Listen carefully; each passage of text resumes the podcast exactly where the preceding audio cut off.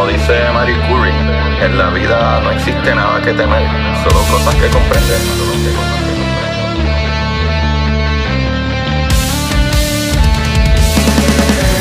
Recuerden correr y buscar la manera de aprender que más le divierta.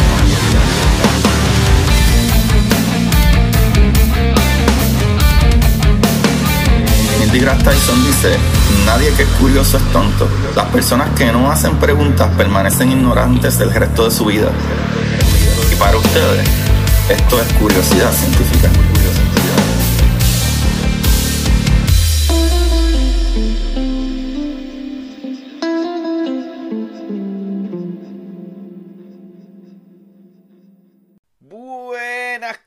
De Curiosidad Científica, bienvenidos sean nuevamente aquí a su programa de curiosidad con usted su host Agustín y este como todos los lunes les traemos las bellezas del universo. El día de hoy, Corillo, eh, para los que ¿verdad? no leyeron el título, vamos a hablar de las lunas de nuestro sistema solar. y para hablar de ello, debo aclarar que hay planetas que son unos lucíos como Júpiter y Saturno, que tienen decenas y decenas de lunas. O sea, sus números van desde los sesenta y pico hasta los ochenta y pico o casi 100 lunas. Comprobadas, comprobadas de su órbita, hay alrededor de 79, 80 lunas comprobadas que orbitan, pero cada vez que miran ahí encuentran que hay una piedrita más. Y hay un detallito con qué es lo que se consideran lunas. Pero antes que todo, quiero agradecerle a todo el mundo por haberle dado play a esto y compartir y darle like y todas esas cositas bonitas. Y si no lo has hecho todavía, Corillo, ve ahí a, Apple, ¿verdad? Podcast o donde sea que, que, que, tú lo escuchas y mira a ver si le puedes dar un rate o por lo menos compártelo y así nos ayudas. Y eso no cuesta nada. Y en verdad, escribiendo hasta un comentario, aunque sea que le des dos estrellas, está aportando al programa, ¿verdad? Ya que esto es para ustedes. Y nada, ahora sí, vamos a seguir entonces, ¿verdad? Y, ¿verdad? Para que sepan, ¿verdad? Ya que estamos hablando de Júpiter y Saturno, pues obviamente estos planetas tienen más lunas que los otros planetas, pues son súper masivos, son súper gigantescos y pues atraen más gravedad. So, eh, ¿qué les puedo decir? Una cosita que es importante cuando tú hablas de lunas es que estás hablando de que son satélites naturales. ¿Qué significa esto? A estos satélites naturales o lunas, ¿verdad?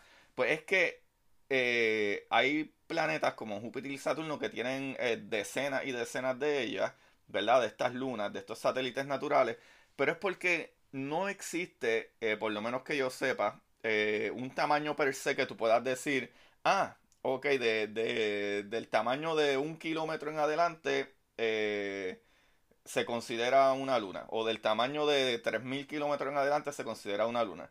Por eso es que el significado realmente de luna, ¿verdad? O satélite natural es un objeto que orbita un planeta. Y más adelante lo voy a volver a explicar, pero para que tengan en mente eso, que realmente el significado de, o, lo que es una luna, o lo que se considera una luna, es, ¿verdad? Este objeto, este, este satélite natural que orbita un planeta. Por eso es que planetas como Júpiter tienen un montón y un montón de lunas. Pero vamos a hablar el día de hoy de las más importantes. De las lunas que podemos decir, ah, ok, esto es una luna. esto tiene tamaño suficiente. Hay unas lunas que tienen hasta atmósfera, corillo. Y ya van a ver, eso está súper brutal. Eso está súper brutal. Así que empecemos con, ¿verdad? Con la luna de nuestro planeta. ¿Por qué con la luna de nuestro planeta? Porque voy a ir en orden. Voy en, en, orden desde los planetas más cercanos a la Tierra hasta los más lejos. ¿Y qué sucede, chavalito? Que Mercurio y Venus no tienen lunas. No tienen lunas, esas dos cositas bellas en, en el espacio, Corillo. So, ya ustedes saben, de los ocho planetas, hay seis con luna y hay dos planetas que no tienen luna, que sería Mercurio y Venus. Pero entonces empezaría el planeta que tiene su lunita, que sería la Tierra, nuestro hogar. Y la Tierra tiene nuestra preciosa luna, ¿verdad? Que es un objeto de 3.474 kilómetros de diámetro. O sea, es bastante grande. Es, lo grande suficiente para ser el quinto satélite, ¿verdad? En tamaño de más grande en el sistema solar. Papá, eso está súper brutal, eso está súper brutal. Pónganse a pensar que nuestra luna, nuestra lunita, es la quinta en tamaño de las cientos de, de lunas, ¿verdad? O que se consideran lunas eh, en el sistema solar, en nuestro sistema solar. Así que la luna, nuestra luna bella y hermosa, está rompiendo ahí en los primeros lugares. Y eso está súper brutal.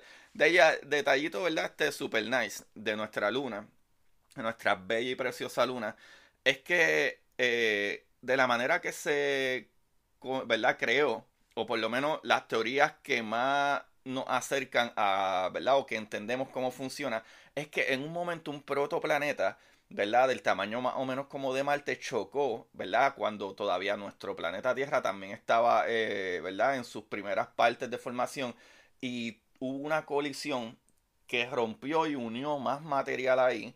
Y pues obviamente mientras más material más pesado está unido, más atrae, ¿verdad? Otro, otros materiales. Y se fue formando y se fue formando y se fue formando nuestro planeta. Y lo que se cree, ¿verdad? De acuerdo a los estudios y las investigaciones, es que se, eh, nuestro planeta tenía algún tipo de disco, así como Saturno, pero obviamente no un Saturno, o sea, no unos discos tan bellos, pero sí teníamos un disquito que fue entonces, ¿verdad? Con la gravedad y etcétera, también formándose hasta que creó nuestra hermosa luna. Por eso es la razón importante de que nosotros estudiamos la luna, porque la luna, ¿verdad? Tiene las características de cómo era ¿verdad? Nuestro planeta en aquel tiempo. ¿Por qué? Porque no tiene vida como nuestro planeta, que sigue cambiando y evolucionando nuestro planeta. O sea, eh, la, la, forma en que es nuestro planeta, entre que hay aguas corriendo, hay naturaleza creciendo, hay diferentes tipos de eventos que suceden en nuestro planeta que cambian, ¿verdad? La, la geografía de nuestro planeta. Sin embargo, la luna no. Por eso es tan interesante estudiar la luna, porque es básicamente, ah, esto, estas cositas ¿verdad? Eh, que podemos encontrar al principio, hace 4.5 billones de años atrás, se deben de encontrar en cómo es la luna. Porque la luna está, como quien dice, eh, eh, virgencita de cómo estaba cuando empezó. Eso está súper brutal. Pero entonces vamos a brincar a nuestro planeta hermano Marte, papá. Marte tiene dos lunas. Pero en verdad esas lunas de Marte son unas mediocres, papá. Pero hay algo bien brutal con estas lunas, Corillo. Así que vamos a hablar un poquito. Y la, estas lunas es su nombre, es lo más que a mí me gusta. La verdad es que las lunas de Marte parecen más asteroides que lunas. O sea, parecen una papa.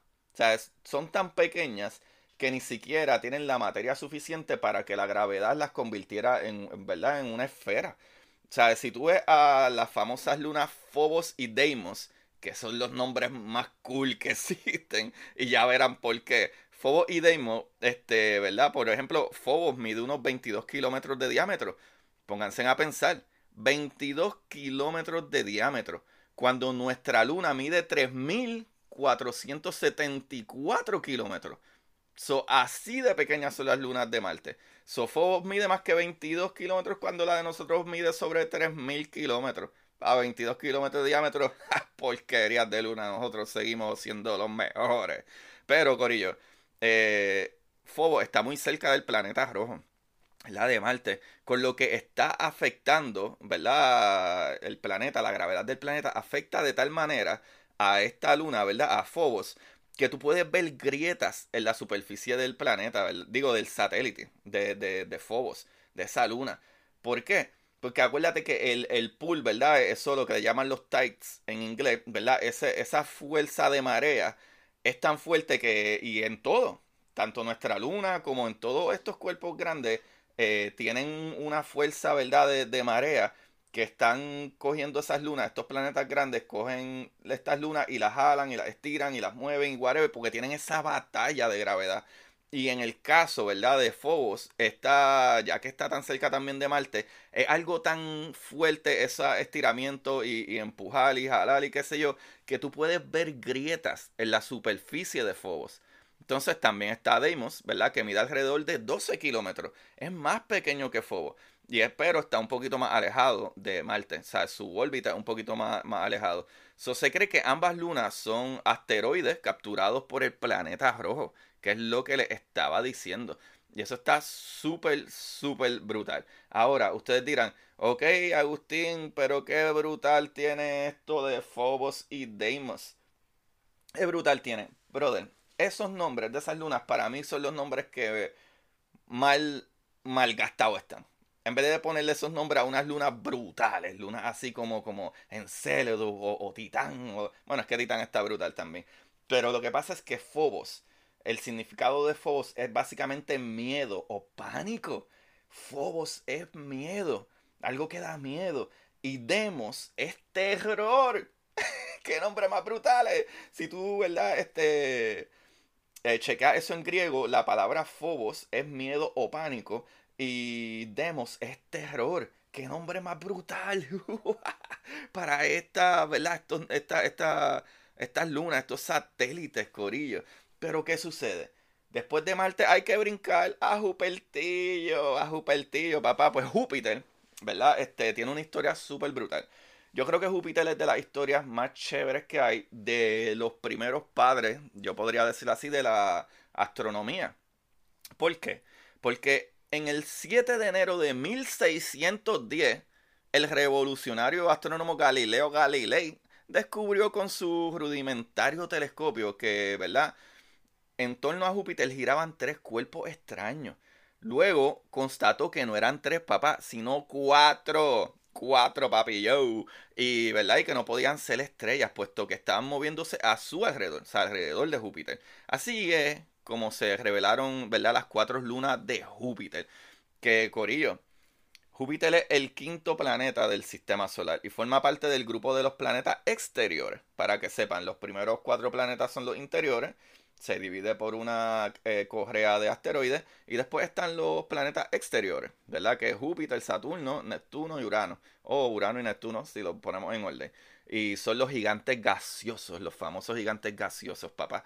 So, después del Sol, el astro con más volumen y masa, ¿verdad? Dos veces más que el resto de los planetas y además es el más antiguo del sistema solar, incluso procedente al Sol. Júpiter está formado por helio e hidrógeno. Y es uno de los planetas más brillantes en el espacio, papá.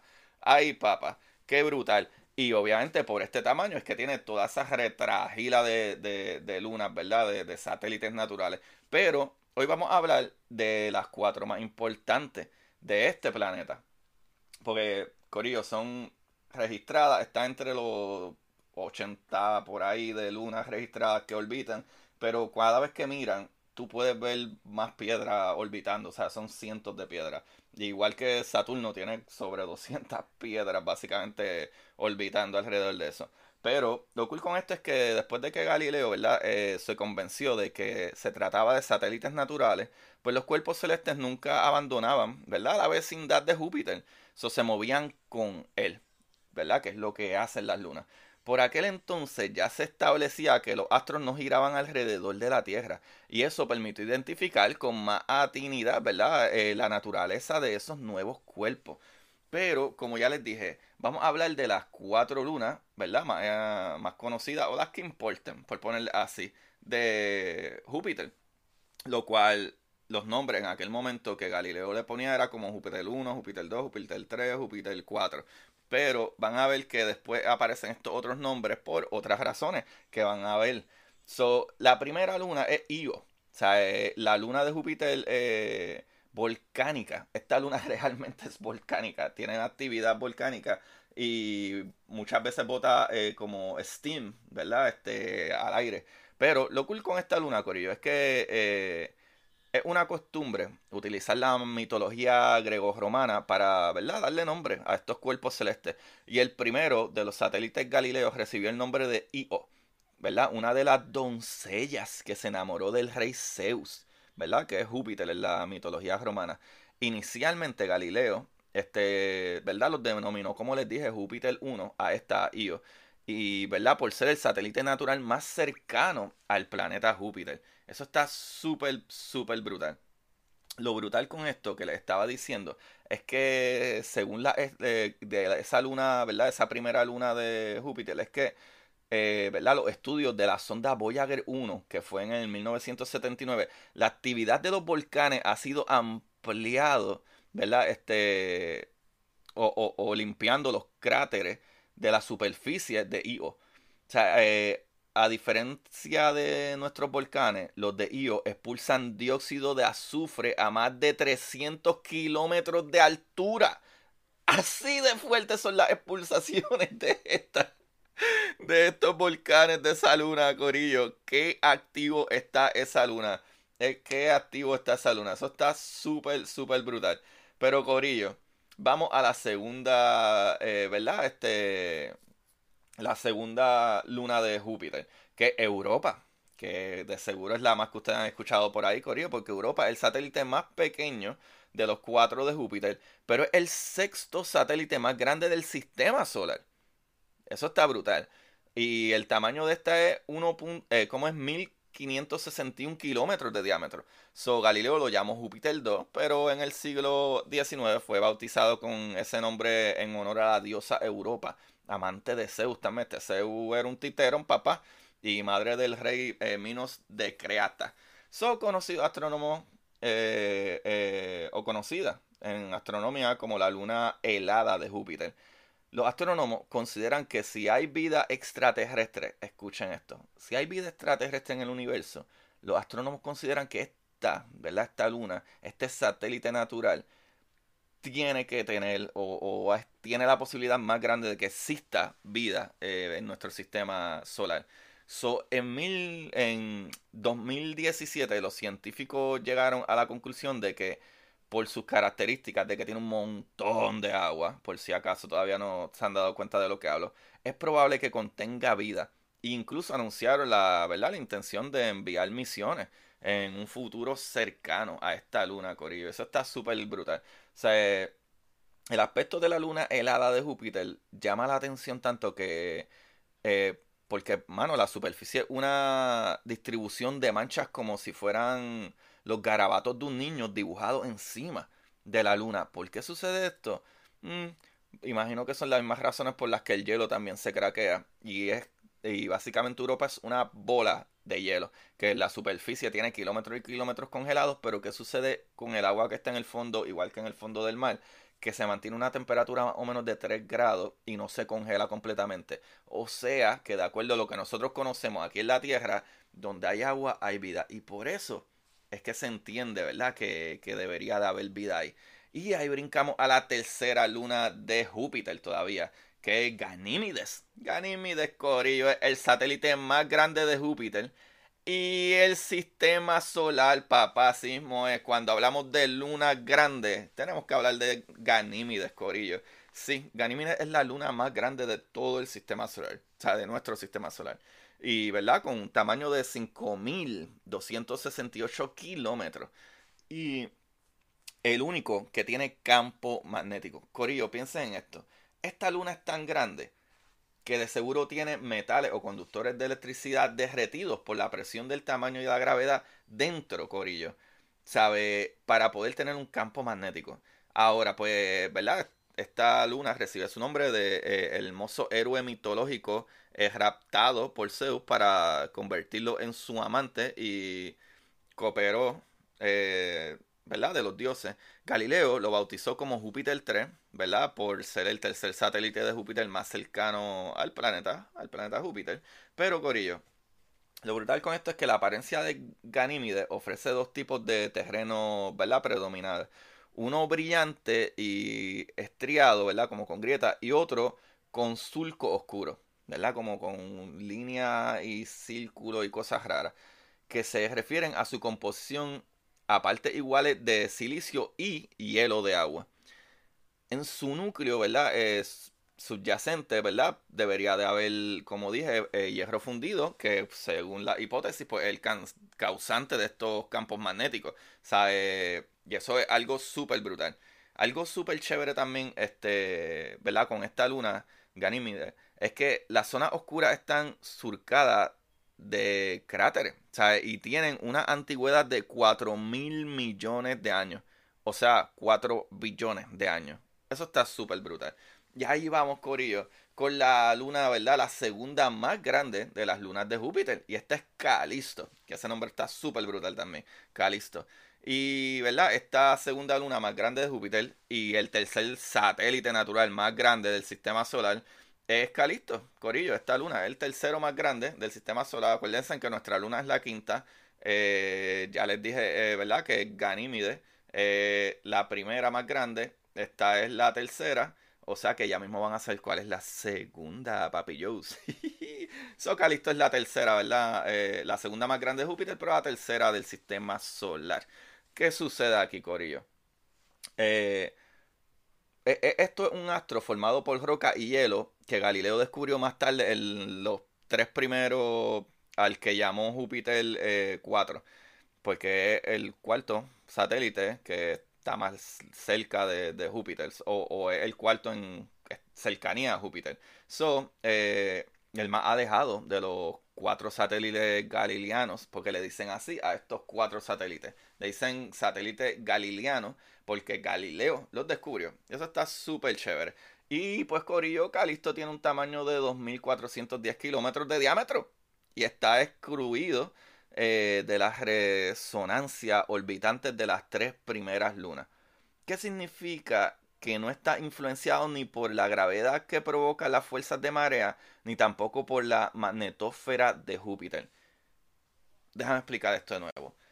Calisto está lo suficientemente lejos para que no le pase lo que le está pasando a Phobos en Marte. Pero si le está sucediendo a las otras lunas de Júpiter. Que, que se acuerdan que igual que nosotros con la luna, que tenemos las mareas, ¿verdad? Son esa pelea de gravitación. Pues Calisto si está cayendo en la órbita alrededor de Júpiter y orbita Júpiter, pero no siente esa fuerza que va a destruir esa luna. Que es la misma fuerza que al mismo tiempo podemos entender que lunas como Europa deben de contener, ¿verdad? Energía que mantienen el agua, eh, ¿verdad? Líquida dentro por ese mismo pool, que como quiere una energía que le da a esa luna. Y así es que se entiende esto, Corillo. Qué cosa más maravillosa, papá. Eso está brutal. Así que ahí tienen las cuatro más importantes de Júpiter. ¿Y qué vamos a hacer ahora? Pues Corillo, vamos a brincar para Saturno, papá. Vamos a brincar para Saturno. ¿Qué fue lo que les dije? Saturno tiene muchísimos satélites, quizá, quizá unos 200 o whatever. Pero se conoce bien que por lo menos hay alrededor de 80 en órbita, como había mencionado. Pero las observaciones a través del telescopio espacial Hubble y las fotos enviadas por el Voyager han mostrado diversos cuerpos cerca de Saturno que podrían ser nuevas lunas. Todo el tiempo miramos y vemos algo como que, ok, otra más. de Saturno es más egoísta. Anyway, eh, lo cool con esto también es que en el viaje de la sonda Cassini por el sistema solar también ha dado su fruto. En general, la densidad de los satélites de Saturno es muy baja.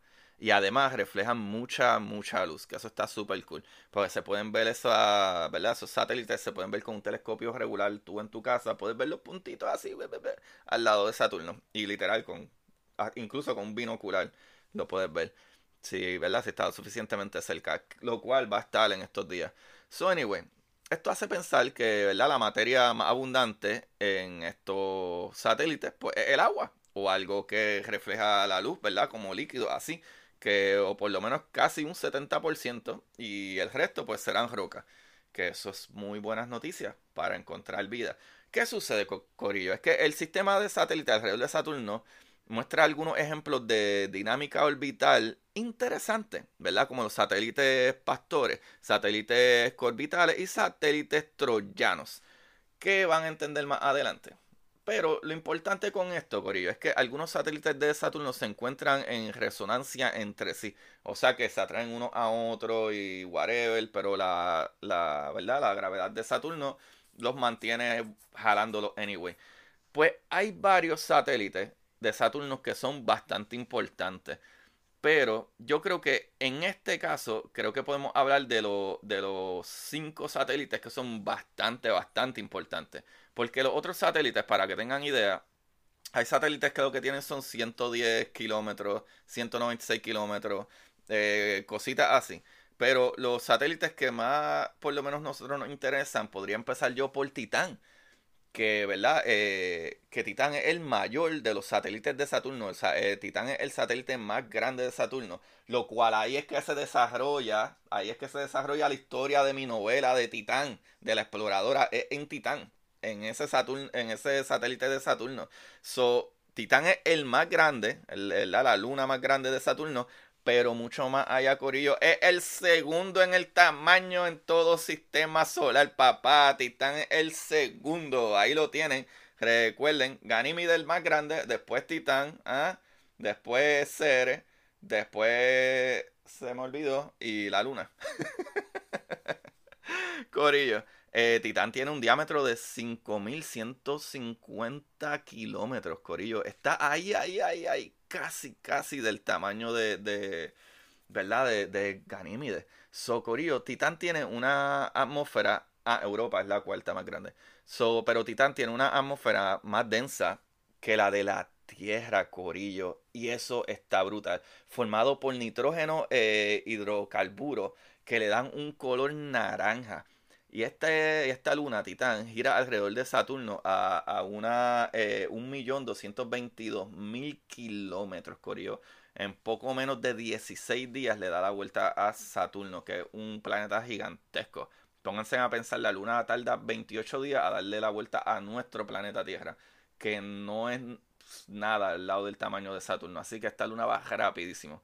So, ahí está Titán, que es la primera luna de Saturno. La segunda luna de Saturno es Rae, que tiene unos 1530 kilómetros de diámetro y gira a unos 527 mil kilómetros de Saturno, ¿verdad? Cada cuatro días y medio.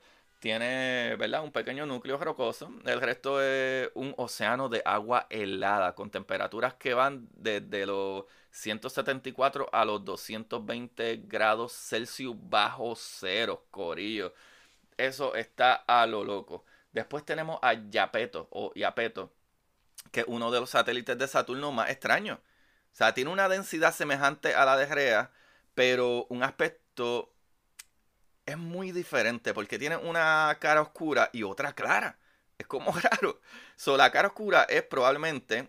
Material de un antiguo meteorito o algo. Y su diámetro es de 1435 kilómetros y gira muy lejos a 3.561 kilómetros, ¿verdad? digo, 3.561.000 kilómetros de distancia de Saturno, ¿verdad? En 79 días y un tercio. So, después vamos entonces con Diode y Teti, ¿verdad? Que son dos grandes satélites de Saturno que tienen órbitas cercanas y tamaños similares. Son como dos amiguitos que están agarrados de la mano, ¿verdad? Están bien, bien, bien cerca. Y hay videos que pueden ir a mi canal, eh, digo a mi página de Curiosidad Científica Podcast en Instagram y van a ver la órbita de Diones y Tetis, Corillo. Esas dos así que van una al ladito de la otra, se ven súper hermosas. Ese, ese video se ve súper brutal.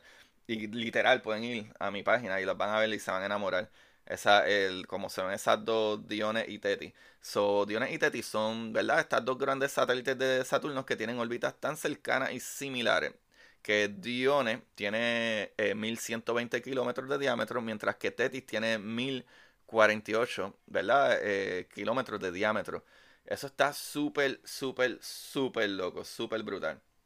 Ahora, Corillo, vamos entonces a hablar de la lunita de Urano vamos a hablar por lo menos de las tres más importantes. Y es que la primera es Ariel, que es un satélite relativamente pequeño y es la luna más brillante de Urano. Su superficie está marcada por cráteres, pero sus características más relevantes son grandes valles de honduras extendiéndose, o sea, como si hubiese un monstruo raspado la superficie con una garra gigante. Eso tiene esas raspaduras, ¿verdad? Que se extienden a través de la superficie entera de la luna, de Ariel. O sea, y esta luna, ¿verdad? Fue descubierto por William eh, Lassen, o Lassell, en 1851. Eh, está Titania, que Titania es la luna más grande de Urano. Está marcada por algunas. Señales de impacto, pero está cubierta generalmente con pequeños cráteres y rocas muy eh rugosas, ¿verdad? Como rompidas, podría decir So, fue descubierto por William Herschel en 1787. Está entonces Miranda.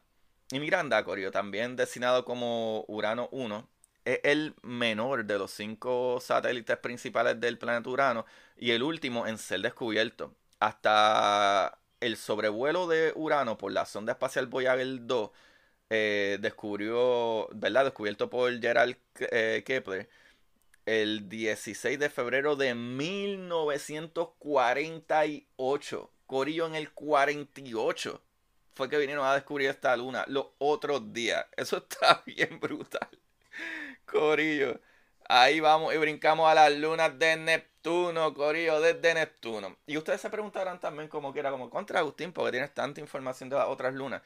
Porque hemos estudiado mucho más eh, y, orbitado estos planetas más cercos. Neptuno y Urano están lejísimos.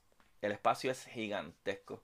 solamente Voyager 1 y 2 han estado por esas áreas por allá e incluso nosotros tuvimos una misión que estuvo orbitando Saturno por mucho tiempo y ahí fue que nos dimos cuenta de que Titán tiene una atmósfera riquísima y tiene lluvia y todo en, esa luna, ¿verdad? Tiene un sistema funcionando con ríos de metano y todo. Por eso es que tienes que comprar la exploradora Titán para que leas las maravillas de ese, ¿verdad? De esa luna, de ese mundo de Titán. Pero Corillo, vamos entonces con las lunas de Neptuno. So, desde Neptuno el Sol está muy lejos, está lejísimo. Que eso es lo que digo. Son 30 veces más que la Tierra. Y solo parece un puntito muy brillante. So, todos los demás planetas están entre él y el Sol. Neptuno es el planeta más lejos, Corillo. O sea, hay distancias enormes, enormes, enormes, como les estaba diciendo. Pero Neptuno guardaba una sorpresa, Corillo. Es que el 10 de octubre de 1846 Menos de tres semanas después del descubrimiento de Neptuno, el astrónomo William Lassell descubrió que tenía un satélite y brillaba más que los dos satélites de Urano conocidos hasta entonces, hasta aquel momento. Ahora sabemos que tienen más.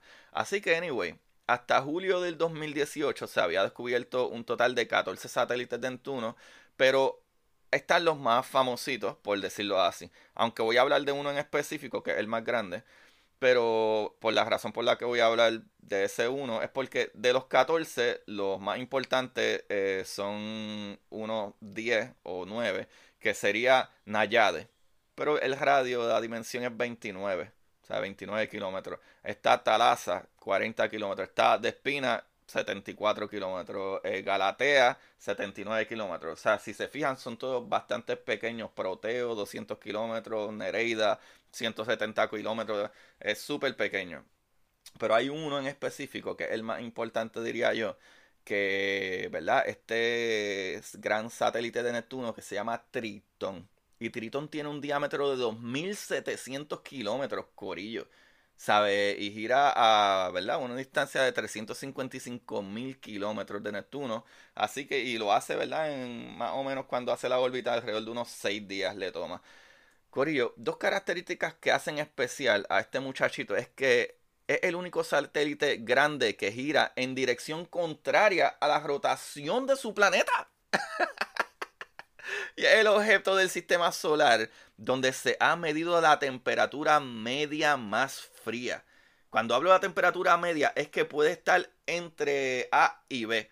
O sea que la temperatura media, ¿verdad? Los grados por los que fluctúa esta luna son 235 grados bajo cero. Para que tengan una idea, Corillo, el frío absoluto, lo que es cero Kelvin, que se le dice cero Kelvin al frío absoluto, cero Kelvin es 270 23.15 grados Celsius bajo cero. Y esto está a 235 grados Celsius bajo cero. Esto está a 30 y... ¿Cómo es? A unos 40 y algo de grados. O 30 y pico de grados. Para hacer el cero absoluto. Así de frío está esta luna, Corillo. Corillo, la órbita de Tritón está inclinada a unos 30 grados. Eh, con respecto al plano de la órbita que describe Neptuno alrededor del Sol. Se cree que este satélite se compone en una cuarta parte por hielo y en tres cuartas partes por roca. O sea que 75% agua y. O el líquido que sea que está congelado y un y, ¿verdad? 25% piedra o cosas más sólidas.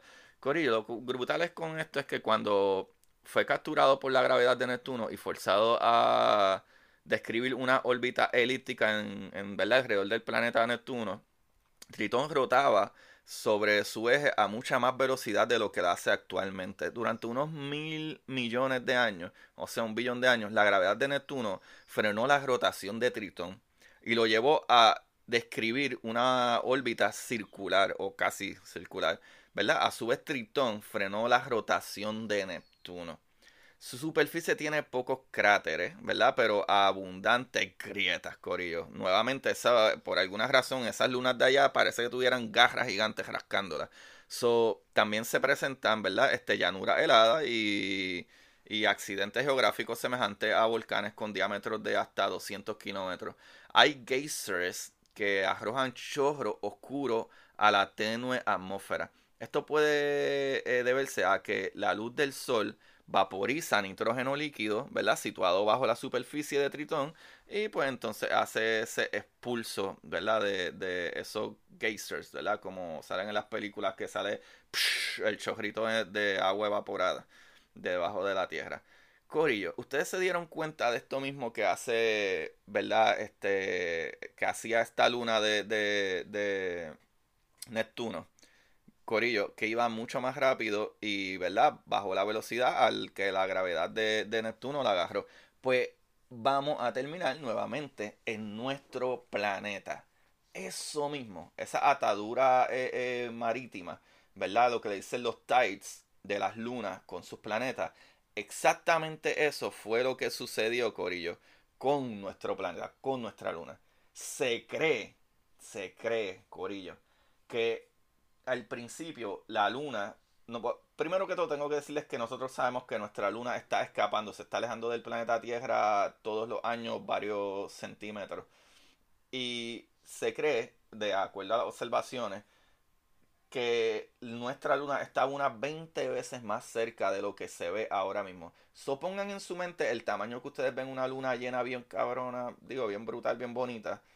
Imagínense las 20 veces, multiplícala 20 veces la luna cerca de ti.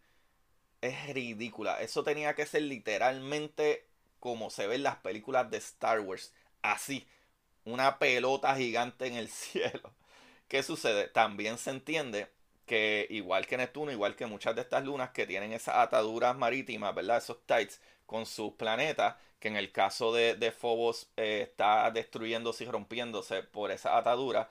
Eh, en cuestión de rotación y todo, estas lunas antes rotaban, igual que el planeta rotaba más rápido, pero estas mismas lunas le dan estabilidad a los sistemas. En el caso de nuestra luna, si nosotros no la tuviéramos, nuestra rotación y nuestro, nuestra eh, órbita no fuera tan estable. ¿Qué sucede? En un principio, esta luna y el planeta debían de rotar de una manera diferente, pero esas ataduras son tan fuertes que ha llegado al punto. Ha llegado al punto que la luna está casi, casi lock ¿verdad? Casi aguantada, perfecta con nosotros. Y por eso es la razón que siempre vemos la misma cara de la luna. Siempre vemos la misma cara de la luna. Qué capítulo más ridículamente bueno, chavalitos. Brutal. Y esta información la saqué de caracterurbano.com, de astromía.com, de uranomola5.blogspot.com, de astromía.com, ya lo dije, de josevicentedias.com, de vixvix.com, de astrono.com y de mi sistema solar.com. Otros sitios donde chequeé, pero están en inglés, eh, en nasa.com y nasa, como es solarsystem.nasa.gov es .gov, nasa.gov y solarsystem.nasa.gov. Y ahí hay muchísima información y hay fotos bien bonitas si vas directamente a las páginas de NASA. Hay unas fotos bien bellas y hermosas. Y hay videitos y todo eso. Eso está súper cool. Corillo, que aparato el capítulo, papá. Me extrañaban ya a mí aquí hablando tonterías solo, papá. El día de hoy, papá. Quiero anunciarles el libro de mi amigo Daniel Whiteson y Jorge Chan que salió esta semana. El release fue el 2 de este mes. O sea que tiene un librito nuevo y estoy casi seguro que tiene que estar en diferentes idiomas, eh, incluyendo español. Y se llama Frequently Asked Questions.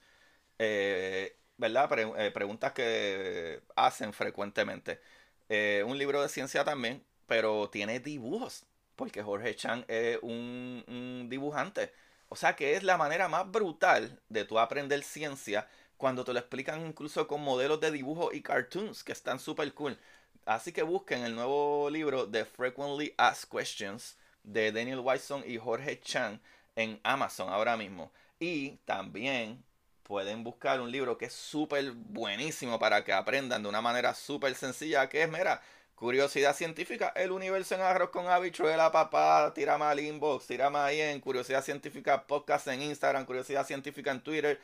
Tú vas ahí y le das al link que tengo ahí, que dice, es Linktree, y te lleva directamente, papá, al site y le puedes dar a cualquiera de los que quieras comprar. Si quieres comprar el de la exploradora, Titán, que es una aventura brutal de ciencia ficción, nave y espacio, y alienígena y ciencia dentro de ese, esa luna de Titán, eh, pues lo consigue, ¿verdad? Eh, y así me ayudas, nos ayuda a, a, que este programa siga sucediendo. ¿Por qué? Porque yo no quisiera tener que abrir un Patreon para poder pagar por estas cosas. Yo quisiera que toda esta información fuera gratis, como debe ser, para que la gente se pompee y aprenda de la manera más brutal, papá. ¿Y cuál es esa?